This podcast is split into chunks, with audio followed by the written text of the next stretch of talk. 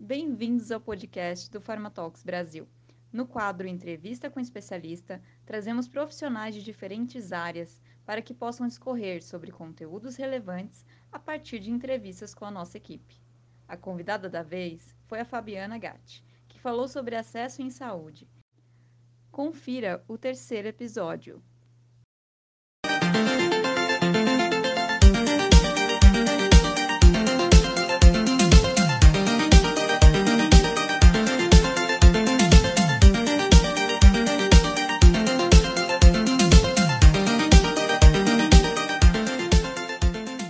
Tudo bem? Aqui é a Larissa Espinha, uma das integrantes do grupo Farmatox Brasil.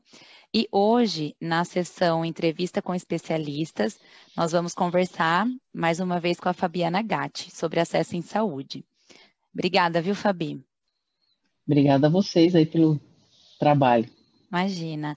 É, só para fazer um, um, resumo né, das outras sessões, na primeira e na segunda sessão é, foi falado um pouco mais sobre o papel né, do profissional da área de acesso é, e quais são os principais desafios né, hoje no Brasil enfrentados sobre essa área. E sobre a nossa pergunta de hoje, Fabi, é, nós queríamos fazer assim, ver se é possível fazer uma comparação né, do Brasil com o restante do mundo, né? Como que o Brasil hoje ele se enquadra em relação às nossas políticas e legislações que regulam o acesso né, de medicações? Ah lá, número 3, fácil.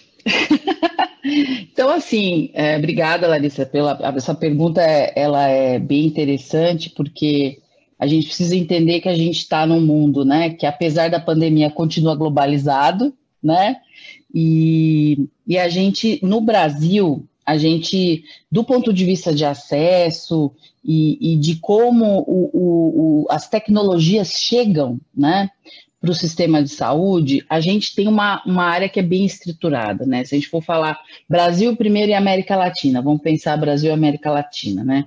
O Brasil realmente é o país que da América Latina tem mais estruturada a sua área de avaliação de tecnologias.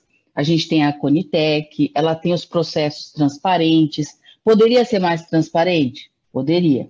Mas dentro da América Latina, é o país que mais eh, buscou é, essa formalização da, da entrada do, da, das tecnologias no sistema de saúde, né? Pensando em sistema público, né?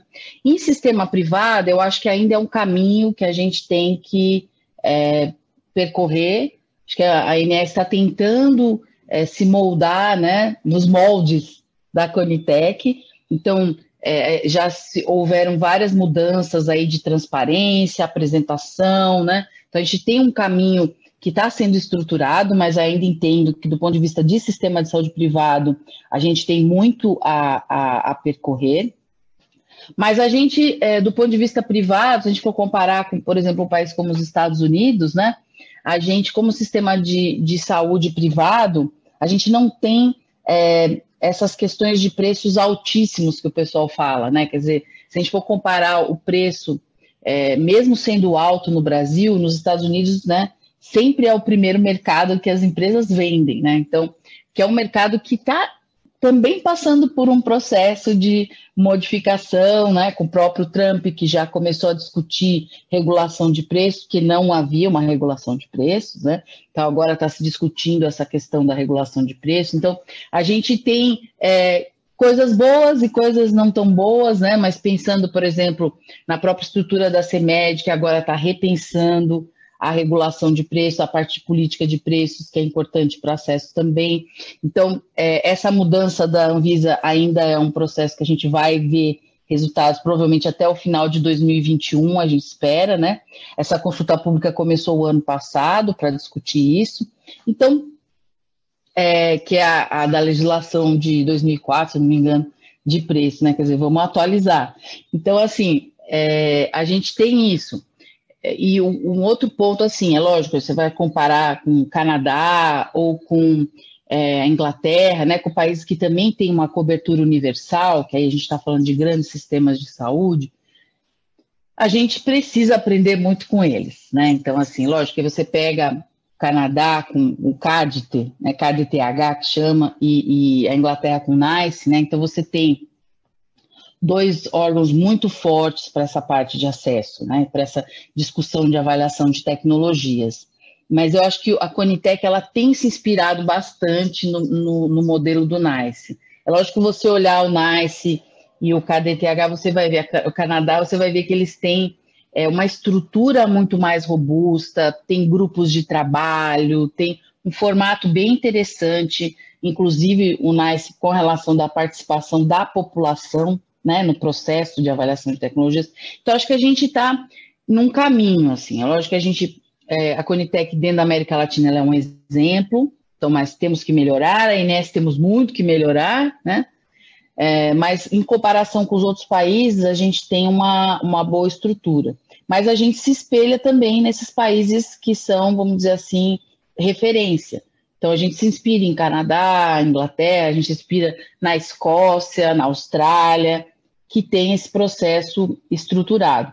Seria interessante a gente também se espelhar na Alemanha, né? embora se fale muito pouco, mas a gente tem uma estrutura muito mais simples, enxuta e organizada para avaliação de tecnologias na Alemanha, né? Um processo mais unificado entre preços e incorporação, que eu acho que a gente acabou fragmentando muito, né? A gente primeiro autoriza, depois vê preço, depois incorpora, tá tudo muito picado, né? E a gente teria que entender na vida, no ciclo de vida do produto, como é que isso funciona, né? Porque existe um momento para a gente entender essa efetividade do produto. E aí isso também requer tempo. Então as empresas também se adaptarem a essa questão, né? De um lado o fabricante do lado do outro lado os governos. Mas para a relação de legislação, do acesso ao mercado em si e da sua relação com os gestores de saúde, a gente não tem é, nenhuma política de conduta, que eu acho que é o que faz falta no mercado, né? Que não é a mesma e não poderia ser, não pode ser a mesma que se utiliza para a parte de vendas, né? Para a parte que a Anvisa utiliza, né? Sempre se utiliza a mesma resolução para a conversa entre o consultor e o médico para o acesso. Não, não tem cabimento, né? Muitas empresas utilizam isso. Então, acho que a gente teria que criar. É, existem, acho que, algumas iniciativas pela Interfarma, se eu não me engano, para a gente criar realmente uma legislação de conduta, que eu acho que também falta. Sinto falta dessa relação. Como é que a gente é, lida com um gestor de saúde público ou privado? Alguns têm suas próprias regras, né? Então, por exemplo, você pega uma secretaria de saúde, tem o código de, de conduta, você pega uma operadora, tem um código de conduta, mas é deles para a gente, né? Então, como é que a gente pode pegar tudo isso e juntar numa norma de conduta só? Né, e poder apresentar isso e ter uma transparência até do relacionamento, para que, que também a gente consiga ter acesso, o acesso, ter acesso né, aos gestores de saúde, né, para que eles entendam a transparência do, do, desse relacionamento, desse processo, desse, né, desse processo de negociação. Acho que seria interessante a gente trabalhar isso também. Então, a gente tem do mundo para cá, da América Latina para cá, e tem essa, essa questão mais organizacional que, que falta. Seria mais um desafio aí, né? Mas tem muitos. Acesso é assim. Tem muitos, mas por isso que a gente está aqui, né? É, Com certeza. Trocando conhecimento, que eu acho que é muito importante, né?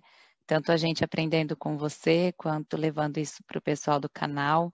Eu acho que é muito interessante. Queria te agradecer pela oportunidade. Eu muito que obrigada. agradeço. Obrigada.